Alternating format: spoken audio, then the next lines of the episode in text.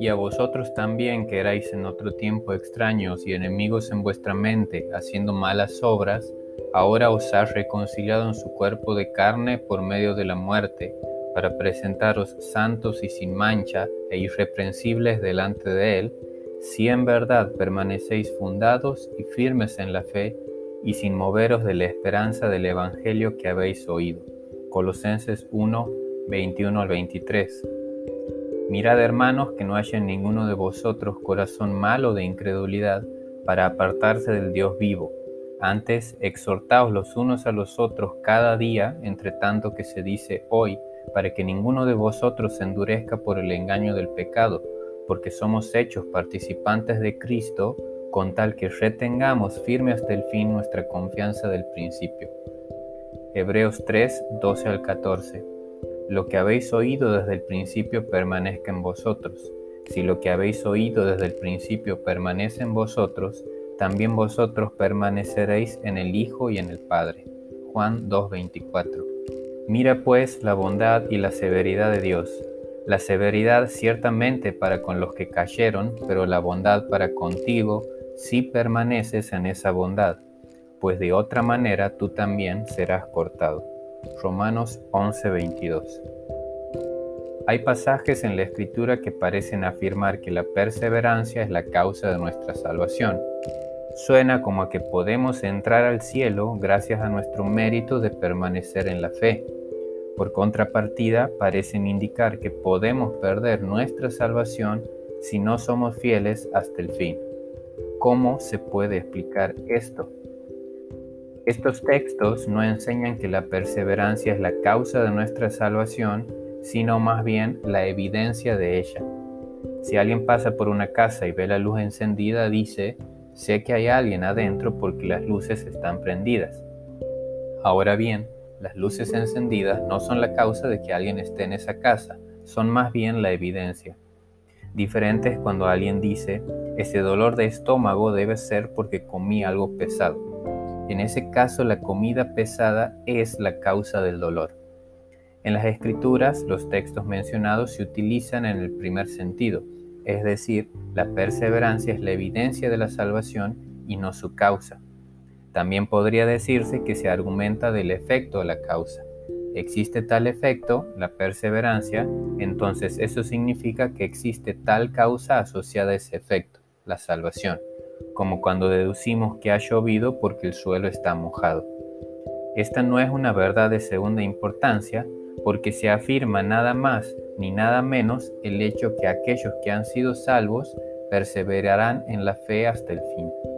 ¿Por qué se expresa la escritura de esta forma que parece prestarse a malas interpretaciones?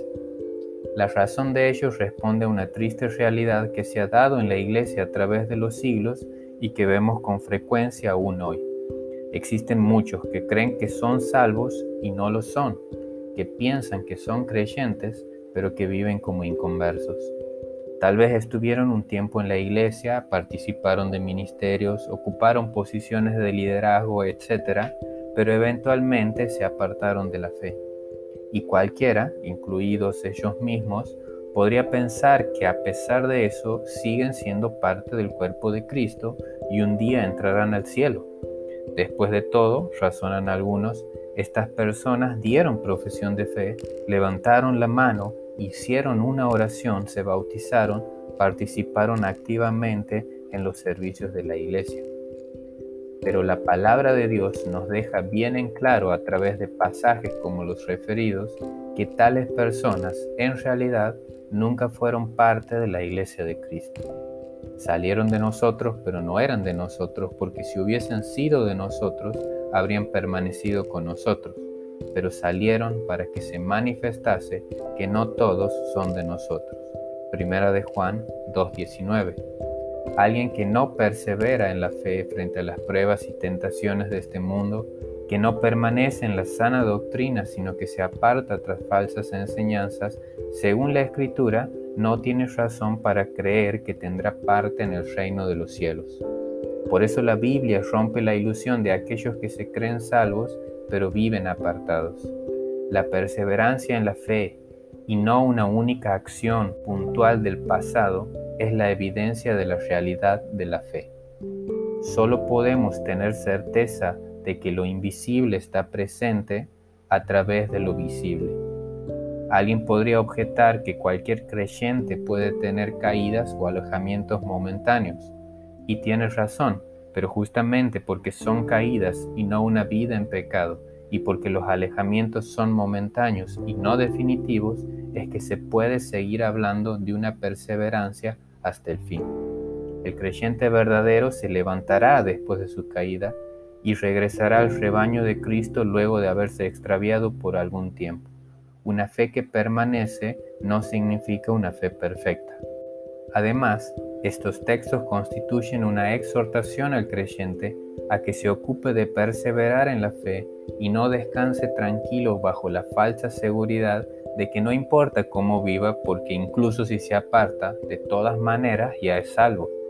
Tal persona al pensar así demuestra que nunca lo fue.